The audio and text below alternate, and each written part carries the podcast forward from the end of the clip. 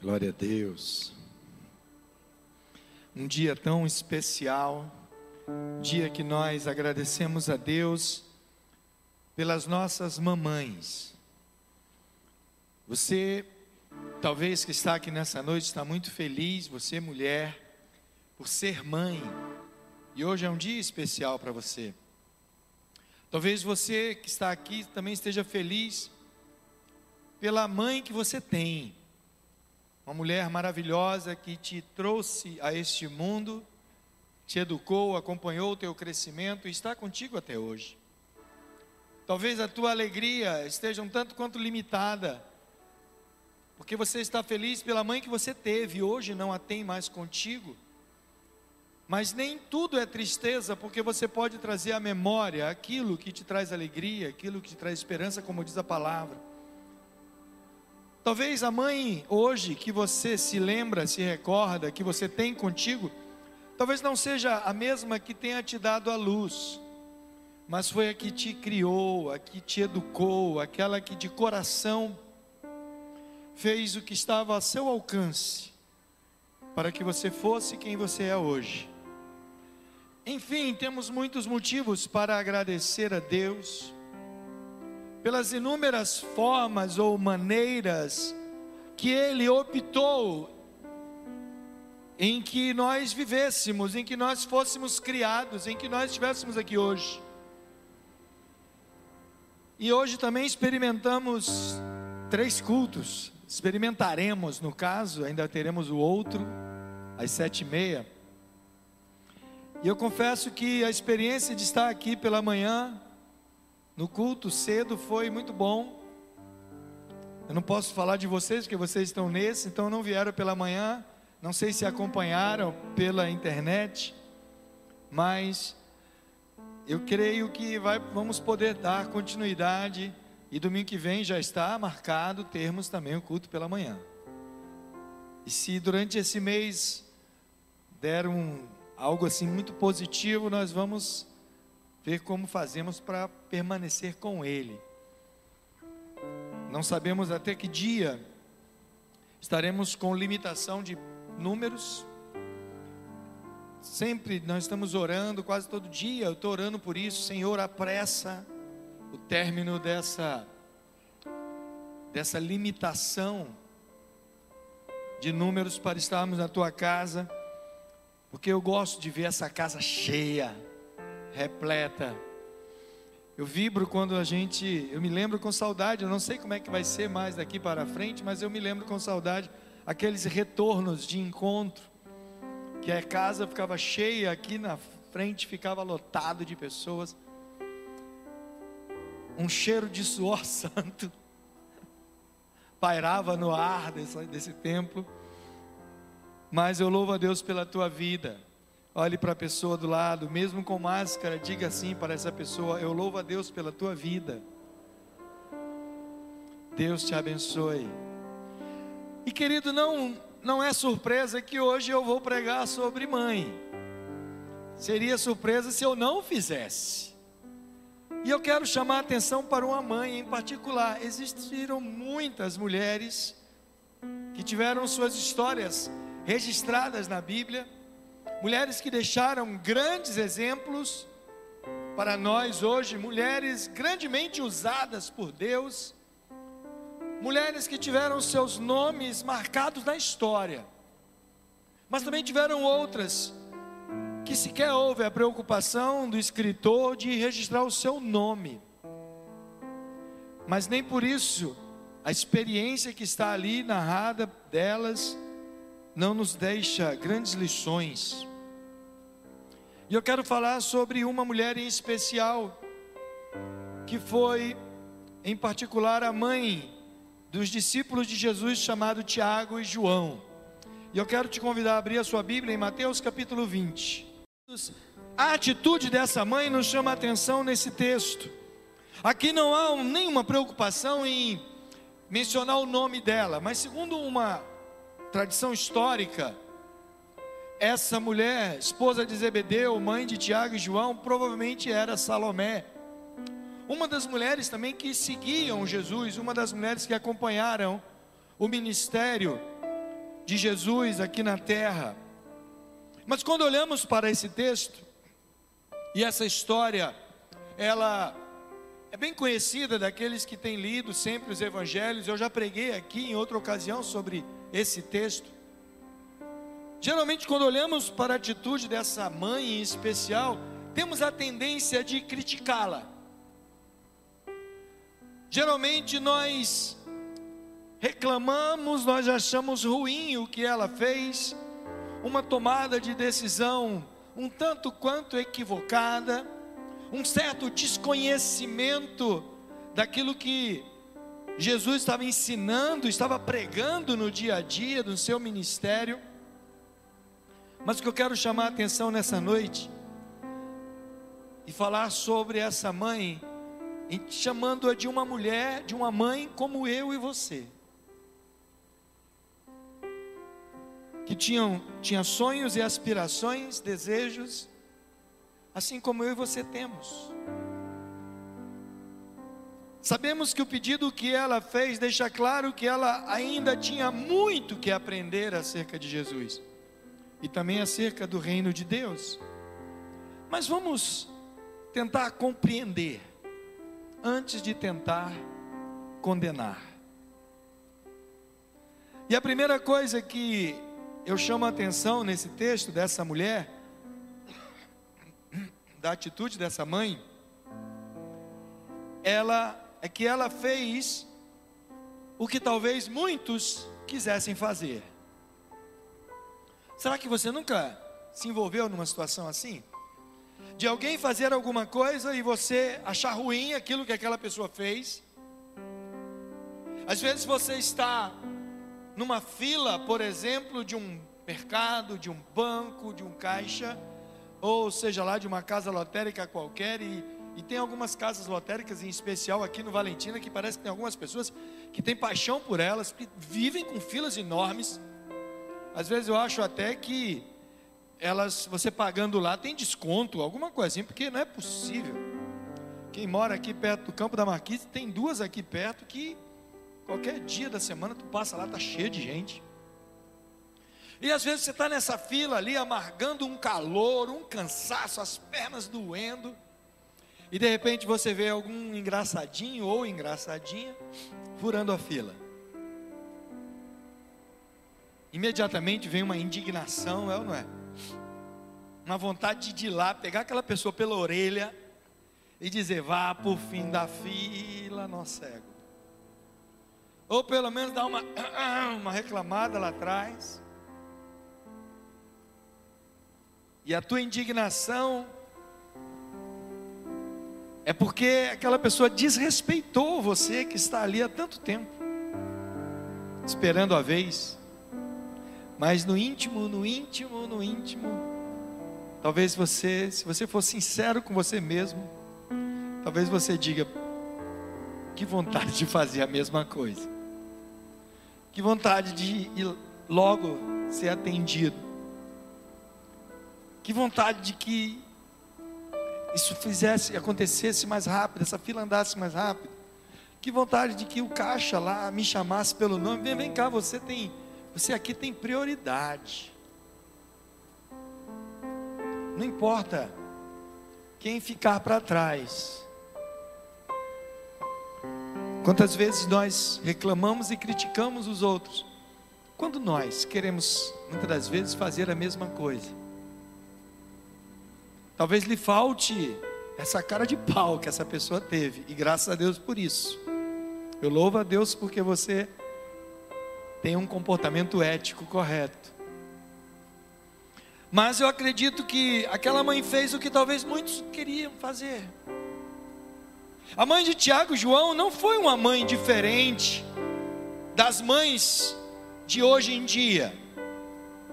Porque se nós perguntássemos às mães hoje em dia, todas elas vão dizer as mesmas coisas. Se você perguntar a qualquer mãe aqui hoje, como é que são os filhos? Os filhos delas são os melhores filhos do mundo são os mais inteligentes, mais bonitos, são as meninas mais fantásticas.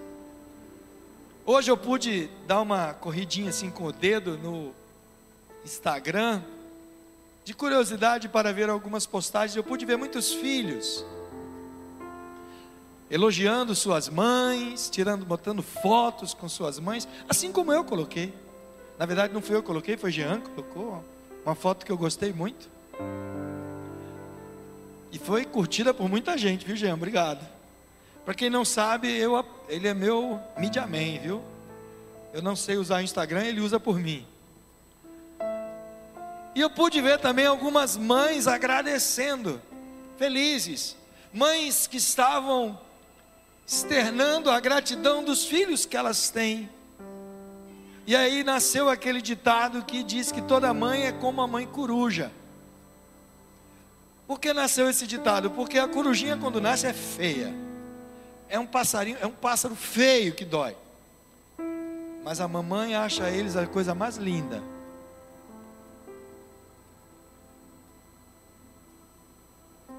Eu não sei se você como mãe né? Podia dizer que seu filho, você não teria coragem de dizer jamais, né? Algumas mães já disseram isso, que o filho não era muito bonito. Mas geralmente os filhos são os mais lindos, são os melhores filhos do mundo. Podem ter todos os defeitos, mas são os melhores filhos. E essa mãe não era diferente. Por essa e por tantas outras características que os filhos podem possuir, as mães têm em seu coração algo que faz com que ela vê, elas veem com outros olhos. E assim aconteceu com a mãe desses dois discípulos aqui na Bíblia. Ela nutriu em seu coração uma um olhar tão diferenciado para seus filhos que gerou nela essa reivindicação que ela fez a Jesus. Ela não fez por maldade, ela queria realmente que no reino, quando Jesus estivesse em seu trono, um dos seus filhos sentasse à direita e outro à esquerda. Era isso que ela queria, dá licença. Se ela ia conseguir ou não, só Jesus, Deus poderia dizer a ela, mas não custava ela pedir. Vá que ela conseguisse. E ela foi imbuída de uma coragem que talvez muitos não teriam. Para as outras mães ou as outras pessoas que por acaso se encontravam juntas ali, naquele momento, que também amavam seus filhos, ela poderia ter se expressado ou com aquela atitude parecer para os outros como tendo sido uma mulher arrogante, soberba. Talvez eles até dissessem: quem é essa mulher para fazer tal proposta? Ou será que ela pensa que seus filhos são melhores, os mais importantes que os nossos? Talvez alguns discípulos até dissessem: Eu não acredito que eu estou ouvindo isso. A mãe de Tiago e João não se importou com o que os outros poderiam estar pensando ou dizendo dela. Ela amava tanto seus filhos e sabia que eles amavam muito Jesus. Ela conhecia o coração de seus filhos e achava com toda sinceridade que eles mereciam aquilo. Ah, queridos, nós que somos pais, e aqui pai e mãe, que eu quero chamar a atenção, não deveríamos censurar aquela mulher, pois com certeza, em algum momento na vida, poderemos agir do mesmo jeito poderemos pensar da mesma forma ou ter a mesma atitude. Sabe por quê? Porque sempre queremos o melhor para os que são nossos. Sempre queremos o melhor. Eu poderia aqui dar exemplos de quantas vezes talvez você se enquadraria no exemplo que eu vou dar de vezes que você abriu mão de alguma coisa para você, em prol de seu filho ou de sua filha. A começar pelas próprias noites de sono, né, André?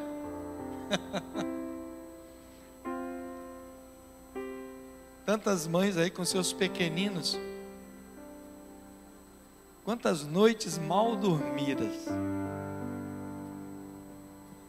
Quantas vezes abriu mão de comprar alguma coisa para você porque tinha que comprar aquelas fraldas? aquele leite. Porque parece que, às vezes, filho de pobre nasce com intolerância a alguma coisa. Filho de pobre não pode ser intolerância à lactose. Não pode ser intolerante a nada disso. Tem que, tem que tomar qualquer leite, também, né? Molica, não, molica é caro. Piracanjuba, ô oh, leite ruim da bexiga. Estou fazendo propaganda na internet. Piracanjuba vai mandar censurar meu, meu vídeo. Ó, brincadeira, viu, Piracanjuba? Mas quantas vezes nossos filhos nascem e depois vão crescendo e a gente tem que abrir mão de algumas coisas. São tantas fases, tantas coisas, que os exemplos seriam inúmeros. Mas voltemos para o texto.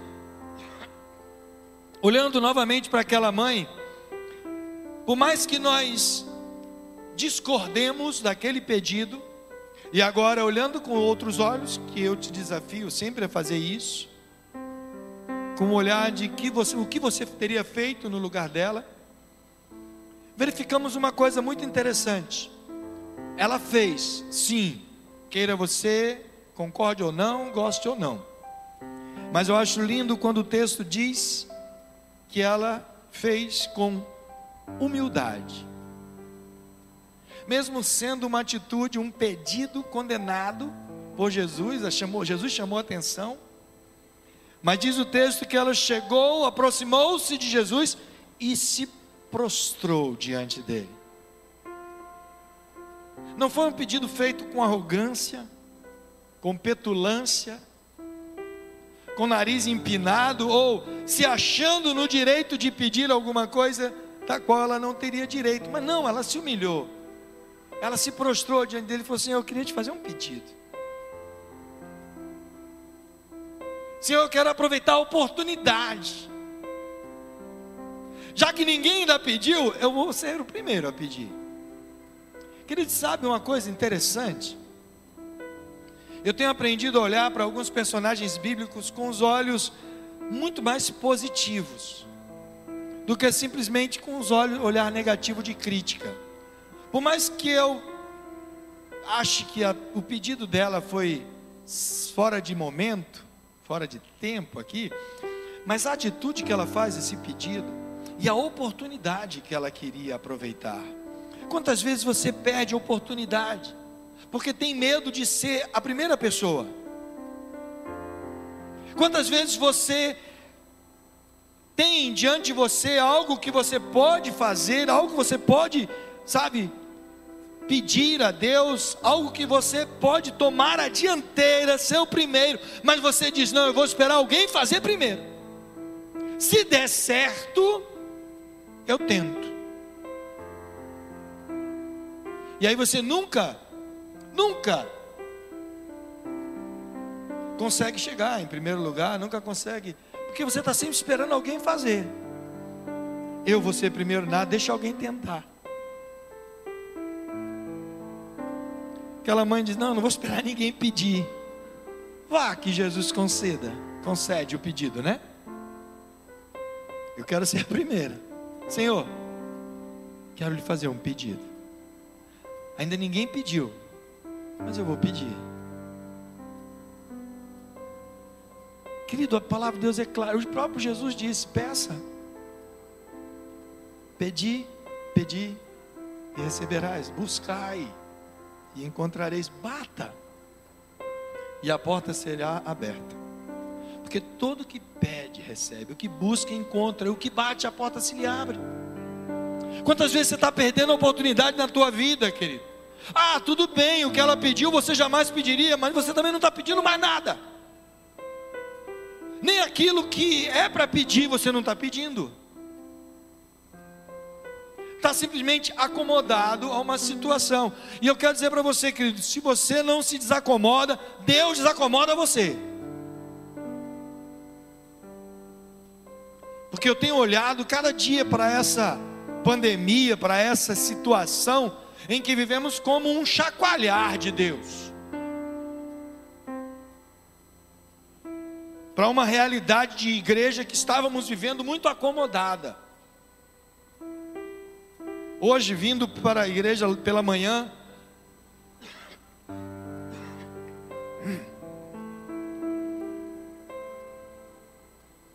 eu e a bispa fomos abordados por uma outra igreja. Estávamos no carro, já saindo na esquina, não deu para sair na esquina que eu queria, eu tive que ir para outra.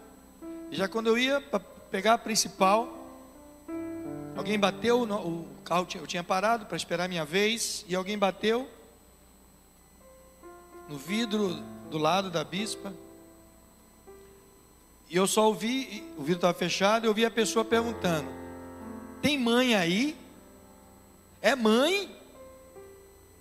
E eu olhei, não reconheci as pessoas de máscara, até que a bispa abriu o vidro, baixou o vidro, e a pessoa disse: Ah, é Simone! E desejou a ela um feliz dia das mães, e deu uma lembrancinha, um chocolate e mais um brigadeiro, não foi? Um coraçãozinho, um pirulito, sei lá o quê. É um calendário isso. E aí, quando eu fiz a curva, eu vi quem era. Era a igreja do pastor Willamis. Eles estavam na esquina, cantando, louvando a Deus com um violão e presenteando com uma lembrança as mães que por ali passavam. E ainda no caminho, vindo para cá, eu virei para a bispa e falei assim: Isso é igreja. Estamos indo estávamos vindo para cá, eu disse: estamos indo para uma igreja que estará reunida no templo, mas a igreja também está fora do templo. E a igreja nessa pandemia, nessa realidade, está aprendendo que isso é igreja. Ela é igreja. Onde você estiver como igreja. Na verdade, sempre foi, mas nunca prestou atenção nisso. Você sempre achou que igreja era aqui, as quatro paredes. Mas enquanto, eu fiquei pensando depois, enquanto estávamos aqui no culto pela manhã, eles estavam lá na esquina louvando e adorando a Deus e presenteando as mamães. Quantas outras igrejas estavam agindo, fazendo, orando, louvando, adorando, evangelizando em tantos lugares espalhados por esse mundo. Aproveitando as oportunidades que nos são dadas. Quantas vezes perdemos oportunidades? Somos tímidos. Lá em Apocalipse diz que os tímidos não herdarão o reino de Deus. E aí aquelas pessoas que são introvertidas ficam medrosas. Será que eu não vou para o céu porque eu sou introvertido? Não. A timidez que a Bíblia se refere ali é aquelas pessoas que deixam de cumprir aquilo que Deus manda você fazer, de ser corajoso, de ser, sabe, de agir na hora certa, de não permitir que as coisas passem por você, simplesmente você fique olhando e dizendo: Ah, bem que eu podia ter feito. Há uma máxima que volta e meia nós ouvimos nos meios de comunicação como um ditado popular, que muitas pessoas dizem que é melhor você se arrepender por ter feito algo e não deu certo, do que você se arrepender por nem ter tentado fazer aquilo. E quando fizer, faça com humildade. Reconheça que não está em você controle daquela situação. Porque humildade é isso, humildade é a virtude, querido, que faz com que reconheçamos a nossa limitação. Mas não é porque não é por conta disso que você vai se apequenar. Você vai então dizer: "Ah, eu vou pegar minha autoestima, jogar ela lá para baixo, eu não sou ninguém, eu sou um pobre, eu sou pobre, eu sou não. Não é isso. Mas é você reconhecer que em alguma coisa na tua vida você é bom você pode ser especialista, expert em alguma coisa. Você, sabe, pode ser como homem, você pode ser bom na área do seu trabalho, na área que você atua.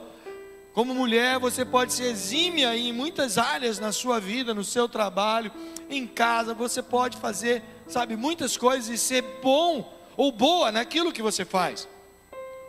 Mas na grande outra maioria somos incompetentes. Já ouvi algumas pessoas dizerem que gostam de, de, ouvir o bispo pregar. Ah, eu gosto muito de ouvir o senhor pregar. Eu entendo quando o senhor prega, amém por isso. Eu não me acho um exímio pregador, não. Estou aprendendo ainda. Às vezes eu me programo em falar algumas coisas e na hora não vem. E tem coisas que vêm e eu falo e depois eu me arrependo de não deveria ter falado. Mas temos que tentar melhorar. Mas tem tanta coisa que eu preciso aprender. Então não permita que o pouco que você se acha bom supere aquilo que você ainda precisa crescer mais e reconheça suas limitações. Deus, ele está no controle de nossas vidas e também daqueles que amamos. Coloque-se nas mãos de Deus e peça que Ele faça a vontade dEle. Peça aquilo que você tiver vontade de pedir. Eu já cansei de ensinar, de pregar, de dizer quando a gente ora ao Senhor, Deus ele responde às nossas orações sempre. Sempre. Ele nunca deixa uma oração sem resposta. Se você ora, ele responde, entenda isso. Sempre. Se você acha que ele não respondeu, talvez seja porque você não prestou atenção e não ouviu. A resposta sempre vem. E ele, como pai, ele sabe dar boas coisas aos seus filhos, ele ensinou isso na palavra, ele sabe disciplinar, ele sabe amar. E eu sempre digo que a resposta de Deus vem de três formas. Ou ele vai te dizer sim, diante da tua oração, principalmente quando oramos pedindo alguma coisa. E geralmente os pedidos fazem parte de 80 a 90% das nossas orações. Oramos mais pedindo do que agradecendo. Ele pode simplesmente dizer sim, eu vou atender o seu pedido. Ou ele pode dizer não. O não também é uma resposta. Não é porque ele disse não, então, ah, agora Deus não me ama, Deus não, não me quer. Temos a tendência de achar que não é falta, é movido por uma falta de amor. Oh, oh, negativo, querido. Às vezes Deus nos diz não, movido por um tremendo amor. Assim como você é capaz de dizer não para um filho ou uma filha sua. Mas eu prefiro a terceira também, que ele quando ele diz: espere. Espere. Ele sempre vai responder. E a última coisa que eu quero destacar nesse texto, como exemplo dessa mãe, é que Jesus ele não perde uma oportunidade de ensinar uma lição. E ela aprendeu uma grande lição. E nessa noite ela deixa para você uma grande lição. Precisamos aproveitar cada momento para aprender algo. Ah, como é bom aprender coisas. Como é bom aprender. Eu, eu gosto de aprender coisas novas. Eu tenho um verdadeiro, sabe, paixão por aprender. Eu vejo uma coisa que eu não conheço, não sei, e eu quero ir lá, eu quero saber como é feito aquilo. Como é gostoso. E Deus, eu já fiz várias vezes aquele treinamento de dons aqui na igreja, onde várias pessoas puderam descobrir seus talentos, seus dons, suas paixões. E sempre que eu faço, eu, eu pergunto a Deus: será que vai mudar alguma coisa em, no meu? Mas eu sempre descubro que, além de gostar muito de aprender, eu gosto de passar aquilo que eu aprendi. Eu não, não gosto de guardar para mim. Lá em casa tem hora que eu abuso, eu sei disso. Né? Eu abuso meus filhos, eu abuso minha mulher, que eu estou sempre querendo passar alguma coisa quando alguém fala alguma coisa que eu não tenho ideia do que está falando, aí eu vou, aí eu vou, vou pesquisar. É gostoso isso, principalmente na palavra de Deus. E Jesus aqui ele dá uma grande, grande ensino, uma grande lição nesse momento. Ele nos orienta e nos ensina em Sua palavra como devemos agir se quisermos verdadeiramente agradar a Deus. Ele diz: Ó, você quer ser o primeiro, seja o último. Ele está mostrando que o reino de Deus é paradoxal, ou seja, é o contrário, muitas vezes. Se você quer ser servido, aprenda a servir. Ele diz assim como o filho do homem, ou seja, ele. Ele não veio para ser servido, mas ele veio para servir e não só servir, ele veio dar a sua vida em resgate de muitos. O apóstolo Paulo vai dizer que ele esvaziou-se da sua glória. Queridos, imagina, eu não, olha, a nossa mente é muito pequena. Para nós conseguirmos imaginar a glória de Deus. É tão tremenda que no momento que Moisés diz assim: Senhor, eu quero te ver, eu quero somente te ver. E Deus falou assim: Moisés, se tu me ver, tu morre. Esconda-se, Moisés, atrás da pedra. E quando a minha glória passar, você vê só minha glória passando. Quando o tabernáculo foi consagrado no deserto, diz que a glória de Deus, a Shekinah de Deus, a glória de Deus desceu de tal forma, os sacerdotes não conseguiam ministrar, não conseguiam nem entrar no lugar de tão denso que foi a glória de Deus. A glória de Deus é tão tremenda, querido, que lá no céu não vamos precisar nem do sol para iluminar. A glória de Deus iluminará tudo. A glória dele vai iluminar os céus. Tem ideia do que é isso? Antes dele criar o sol, ele disse: haja luz. E essa luz vinha da onde? De sua glória. E diz o apóstolo Paulo: Jesus ele esvaziou-se da sua glória. Olha, e assumiu a forma de homem. Uma vez eu perguntei isso para um professor. Eu estava, não lembro, estava no segundo ou terceiro ano do seminário. Isso faz tempo. E eu perguntei a um professor meu, eu falei, professor, nós, tá, nós tínhamos acabado de estudar sobre, sobre Deus e como Deus é grande. E e naquele momento, o, eu perguntei para o professor, professor, o senhor sendo mestre, doutor em divindade, estudado, me explique, tente me explicar de uma forma que eu entenda, como Deus esvaziou-se da sua glória para nascer como um criança, para se fazer homem como nós. E ele virou para mim e disse: Ah, meu filho. Ele disse: Eu sou professor há mais de 30 anos. Tenho mestrado e doutorado em Bíblia. Minha vida toda ensinei e preguei sobre Deus. E eu quero dizer para você: Eu não sei. Eu não sei.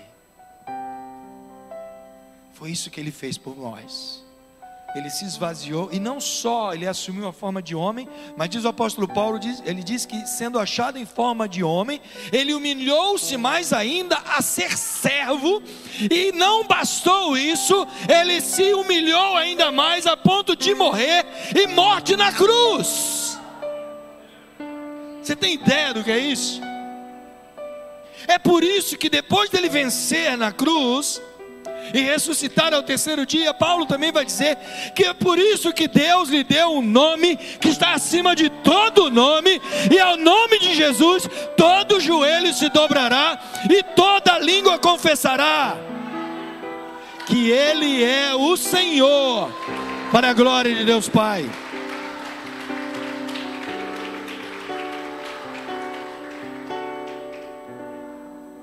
E é Ele que está dizendo para você: quer ser grande? Se humilhe.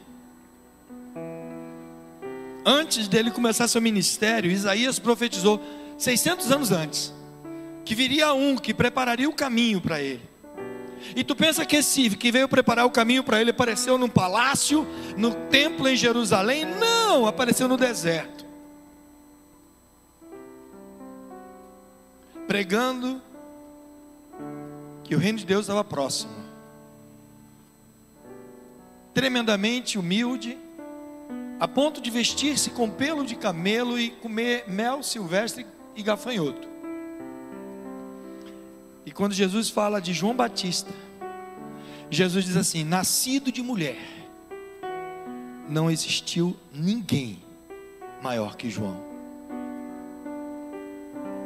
O mais humilde, como um profeta de Deus. Você tem que procurar servir ao invés de ser servido, exaltar ao invés de querer ser exaltado. sentar à direita ou à esquerda, disse Jesus, cabe ao Pai fazer isso. Entre vocês, não deve ser assim. E aí fica a lição que essa mulher aprendeu. Que nós possamos, querido, amar nossos filhos com a mesma intensidade que a mãe de Tiago e João fizeram. Mas, assim como ela, possamos também, de forma humilde, nos quedar aos pés do Senhor e possamos dizer: Senhor, obrigado. Obrigado pelas bênçãos de tantas promessas que tu nos dá em tua palavra. Obrigado porque tu nos ensinas que é sendo humilde que se é considerado grande no reino de Deus. Obrigado porque podemos aprender que o caminho para ver os meus filhos felizes, o caminho para nós vermos nossos filhos felizes, realizados, não é pedir para sentar um à direita ou à esquerda, mas é simplesmente entregá-los nas mãos do Senhor.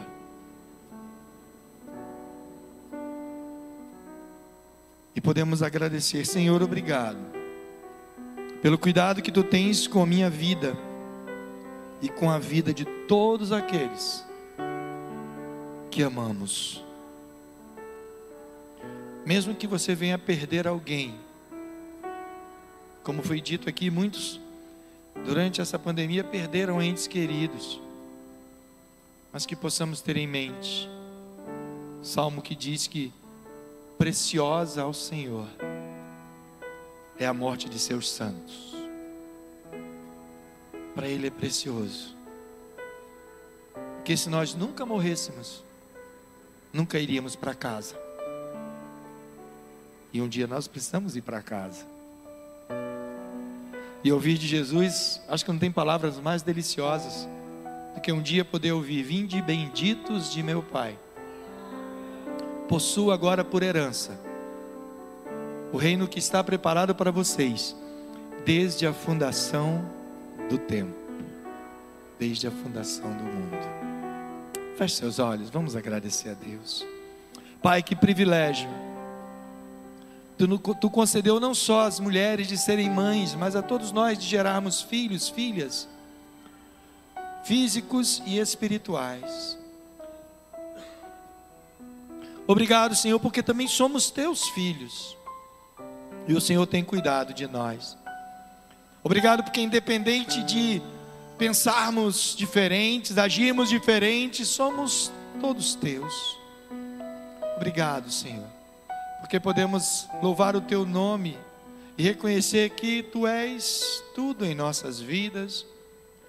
Embora às vezes até venhamos a pedir coisas que não deveríamos, pensar coisas que não Ó Deus, deveríamos pensar, agir de forma como não deveríamos agir, mas temos o Senhor para nos ensinar e nos corrigir diante daquilo que precisamos fazer, falar, agir, nos conduzir em nossas vidas. Abençoa cada mamãe aqui. Abençoa aquelas que estão ao alcance dessa transmissão.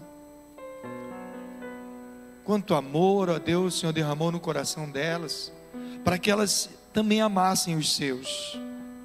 Continue dando a elas saúde, bênçãos, alegria, prazer em estar na tua presença.